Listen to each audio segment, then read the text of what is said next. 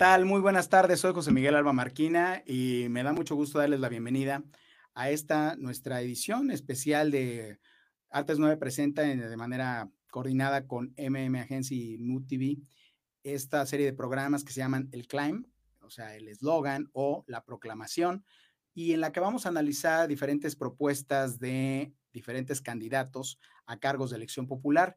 Y para mí es un honor, un gusto tener hoy ni más ni menos que a la candidata a diputada local de la delegación o alcaldía ahora, Benito Juárez, Sujei Abrego. ¿Cómo estás? Buenas tardes. Buenas tardes, José Miguel. Buenas tardes a ti, a todos los que nos están viendo a través de estas nuevas plataformas y sobre todo agradecida porque creo que hoy en día tenemos que conocer todas, todas las opciones para tomar la mejor decisión. Así es. Definitivamente en este programa lo que tratamos es de hacer una proximidad con los candidatos, con ustedes, las personas que aspiran a que la gente el día 6 de junio los favorezcan con su voto, porque además que crean en sus propuestas. Y por lo mismo, como decíamos, hay que igualar relaciones. Y me gustaría primero que habláramos de Sujei Abrego, la persona, una mujer que llegó de Veracruz, eh, que se preocupa por las artes, la cultura, la economía creativa.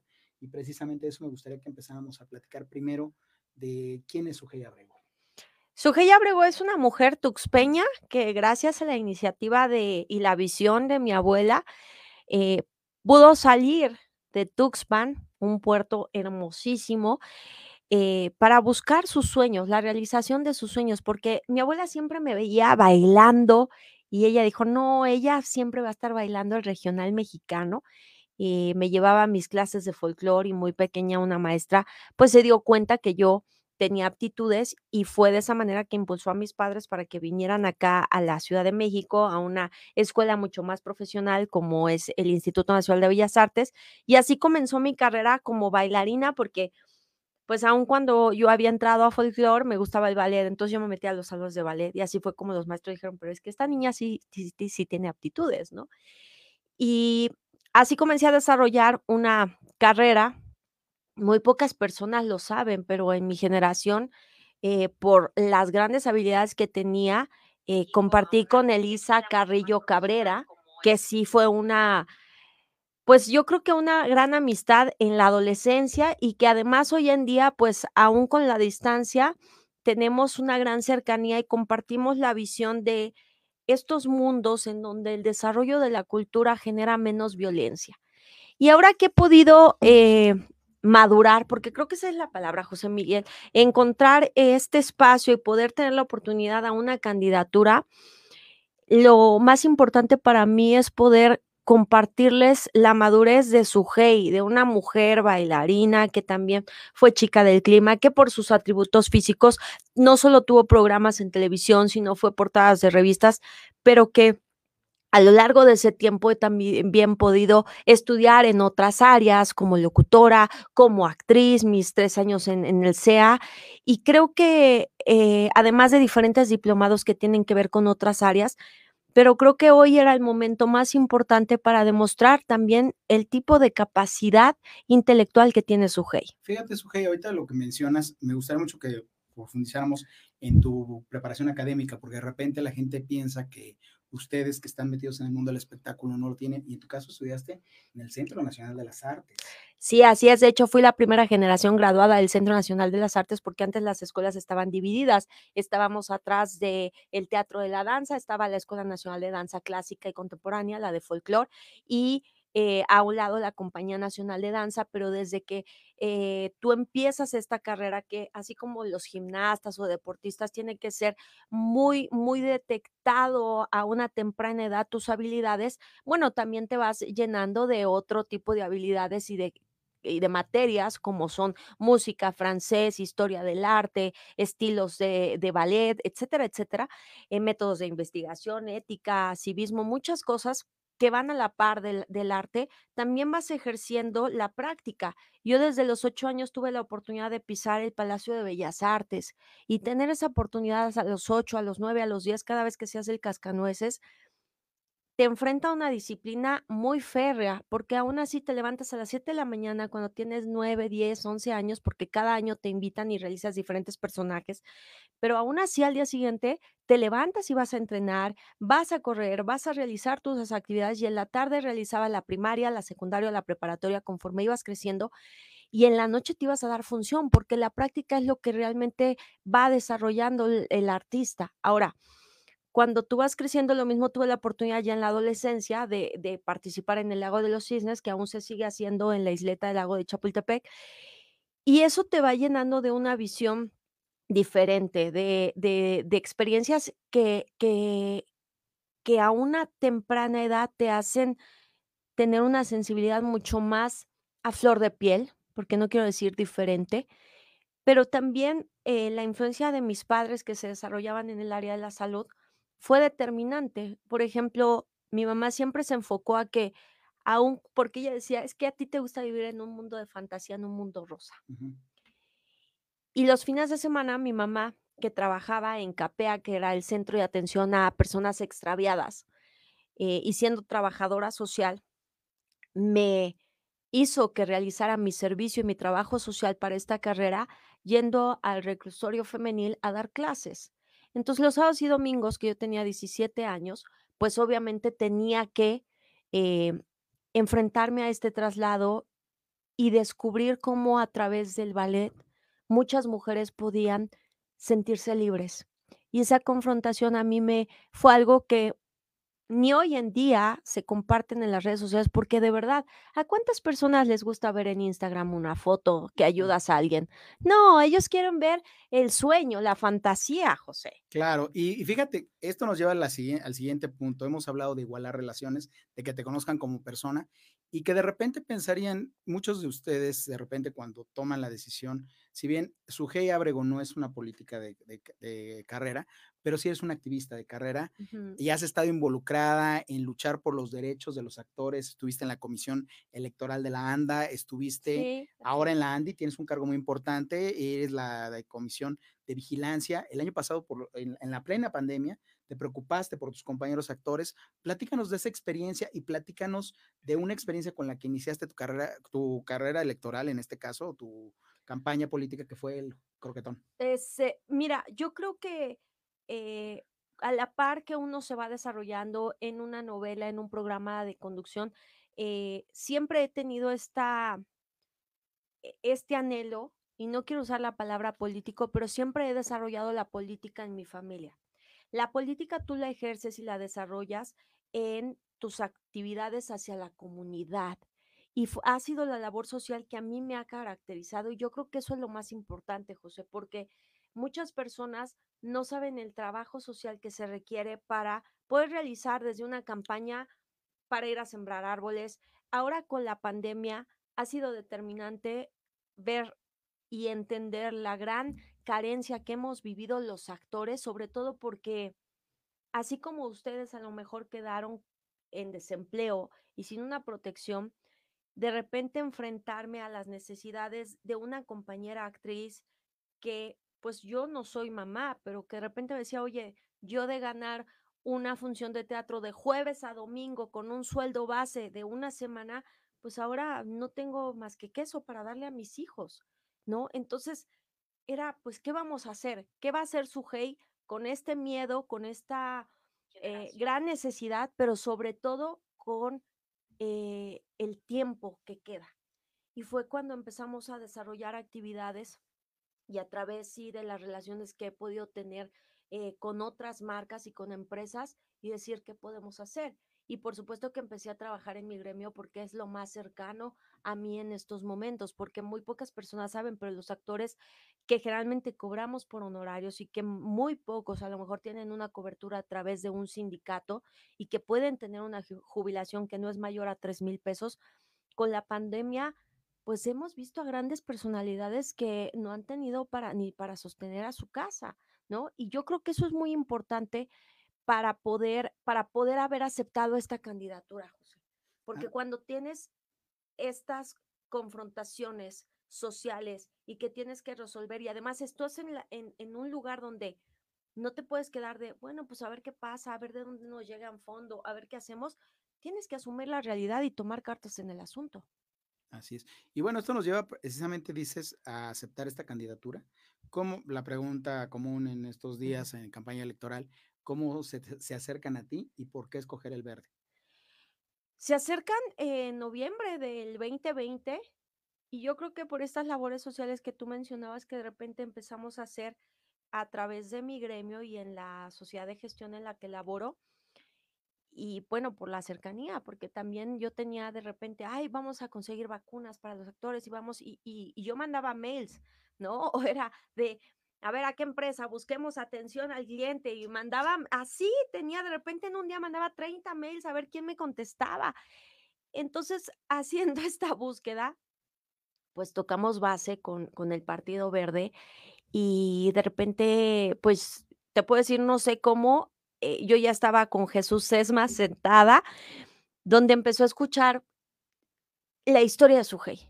¿De dónde eres? ¿Quién eres? ¿Qué haces? ¿Por qué te divorciaste? Pero no en cuestionamiento, sino escucharme y escuchar cuáles eran mis prioridades.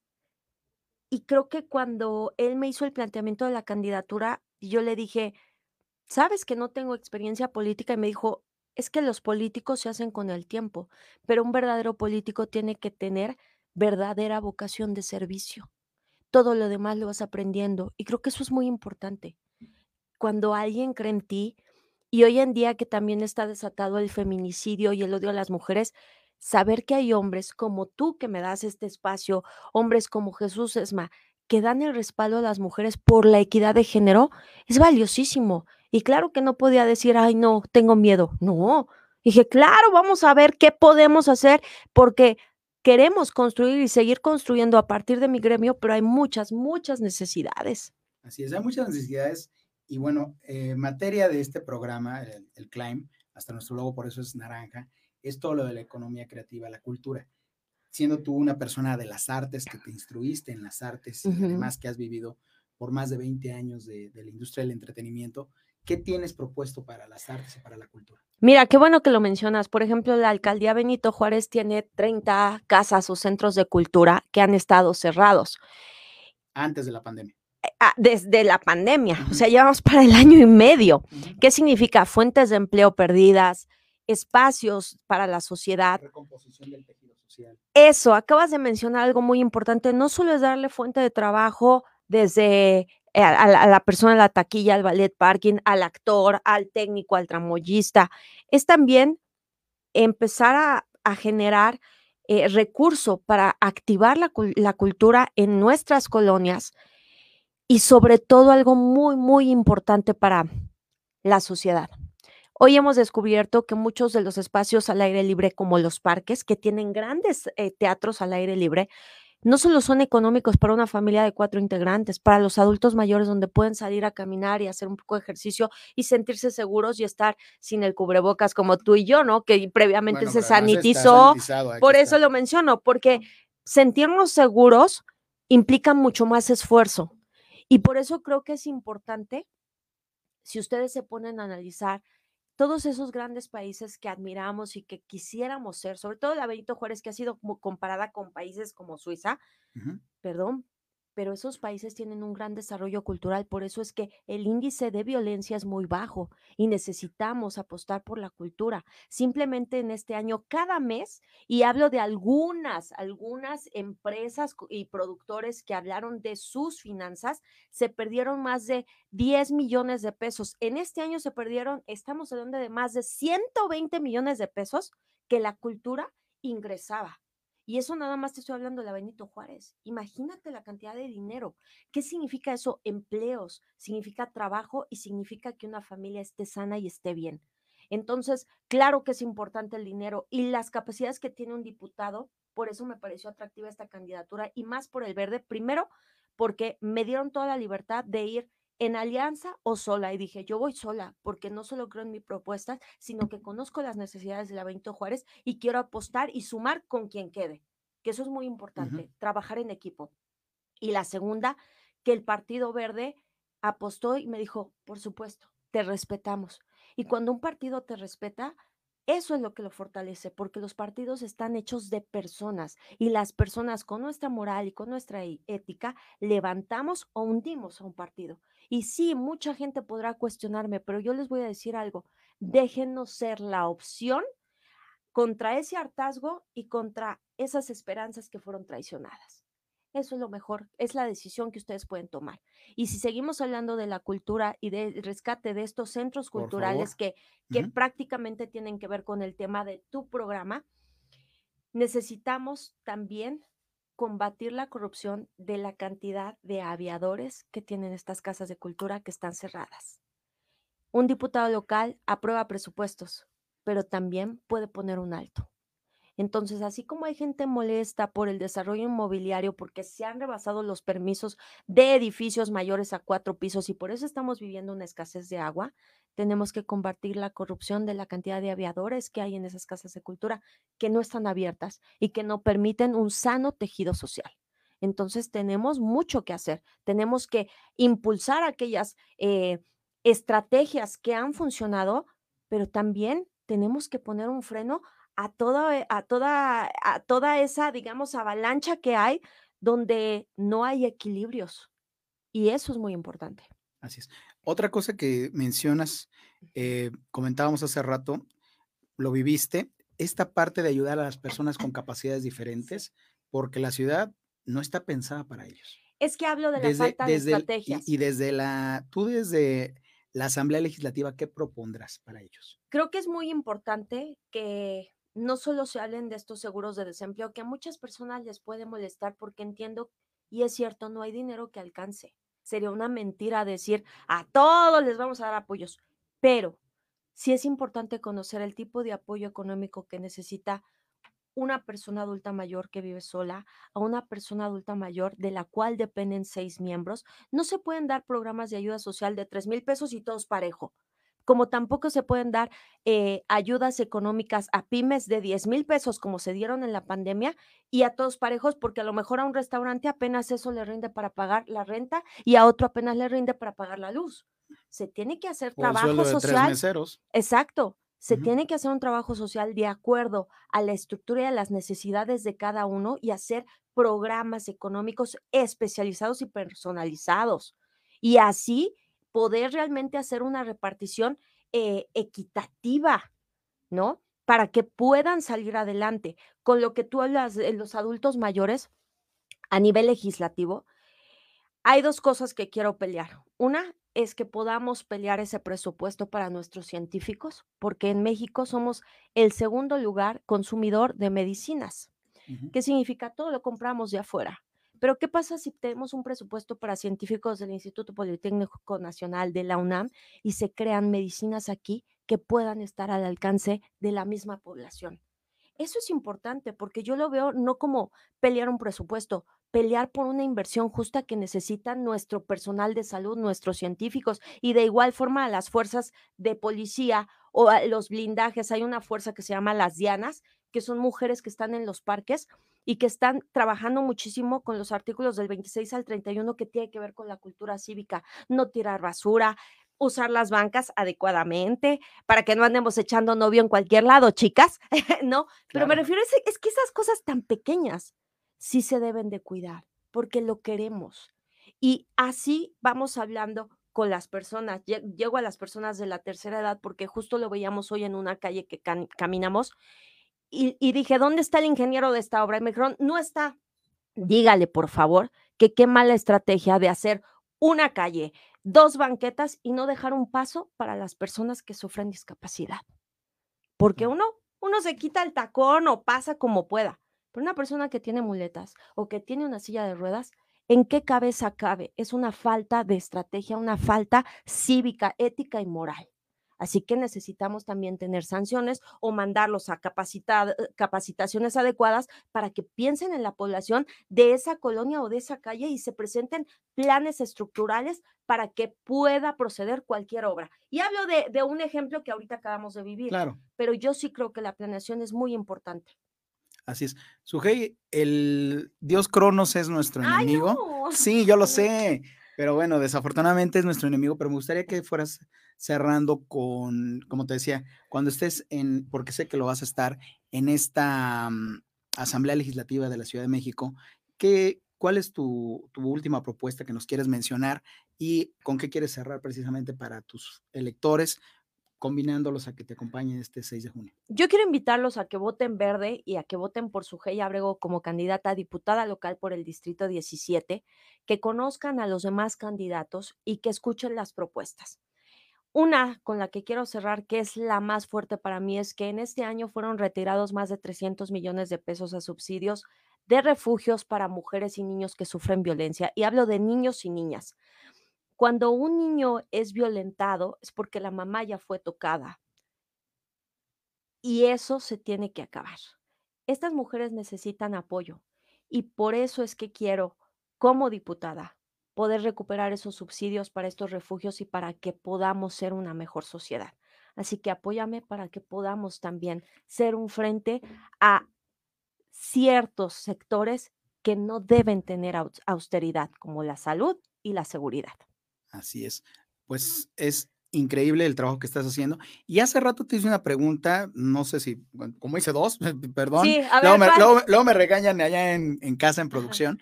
Este, cuando iniciaste tu campaña, eh, fuiste un poco criticada por una campaña que hiciste en croquetón. Sí. ¿Por qué? Porque de repente decían, pues que las mascotas votan o qué.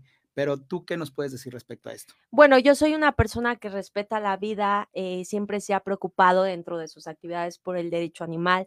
Eh, he realizado y he realizado no solo acompañado a manifestantes y por eso es que también el Partido Verde logró eh, fortalecer las penas a aquellas personas que realizan maltrato animal. Ya tenemos cinco años de cárcel. ¿Por qué decidí hacer el croquetón? Porque creo que muchos, muchos ciudadanos están hartos que después de la campaña se quedan las lonas y no solo hay personas desamparadas que a veces les sirven de techo, sino que muchos refugios y ahora con la pandemia, por la falta de economía, pues ha habido un gran abandono. Decidimos apoyar a los refugios. Cada sábado hago promoción de algún refugio para que puedan adoptar mascotas, pero sobre todo les hago conocer que a través de mi página www.sugeyabrego.com.mx, donde están mis propuestas, eh, aquella persona que necesite una lona que son de 1.5 por un metro, se las voy a entregar. Eh, por supuesto que hemos recibido muchísimas lonas, las tengo ubicadas, rastreadas en, en cada esquina donde están y pues mi iniciativa es que podamos hacer una gran campaña donde juntemos lo que muchos de ustedes consideran basura, que a nosotros nos sirve para demostrar y promover nuestras campañas, pero sí es cierto, esto solo debe durar dos meses y después tenemos que hacer limpieza, pero hacer que le ayuden a alguien más. Y bueno, tenemos el refugio San Gregorio en el Ajusco, mm, con muchos otros que necesitan, sobre todo ahora que vienen las lluvias, protección para los perros y gatos. Así que sí, en efecto, realicé este croquetón y cada vez que, también cuando hacemos eh, recorrido, que encontramos alguna mascota o encontramos en los postes que buscan a una mascota, pues hacemos la difusión en las redes sociales y por lo menos ya, ya hemos encontrado tres dueños, se perdieron los dueños, pero eso es porque no usan la placa ni el collar. Entonces, creo que sí necesitamos trabajar mucho en el cuidado animal para mejorar nuestras colonias y, por supuesto, para generar campañas de conciencia social y que sean campañas también a favor de toda la sociedad, indistintamente del partido. Así es. Amigos, es un placer, un gusto estar con su Abrego, te agradecemos mucho síganla en su página, sigan por favor este programa del Climb, todos los jueves vamos a estar entrevistando a distintos candidatos en torno a materia cultural, en torno a economía creativa y pues qué mejor que empezar con una persona allegada a las artes, a la cultura, como es Sujei Abrego. Creo que en esta, como dije yo, zona de proximidad de igualar relaciones, conocimos a otra persona que a lo mejor los medios masivos no nos permiten conocer regularmente. Una persona profundamente comprometida con causas sociales. No hablamos de tu fundación, pero lo vamos a hacer en una en IG. Ahorita hacemos una IG, o hacemos un, un bonus, porque no hablamos de tu fundación que tienes para personas de adultos mayores en Veracruz. Y bueno, pues es todo.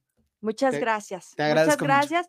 Y por último, conózcanos y voten de manera informada. Gracias. Muchas gracias. Nos vemos de noche. Ay, el Q. El Q, no, ya. Es que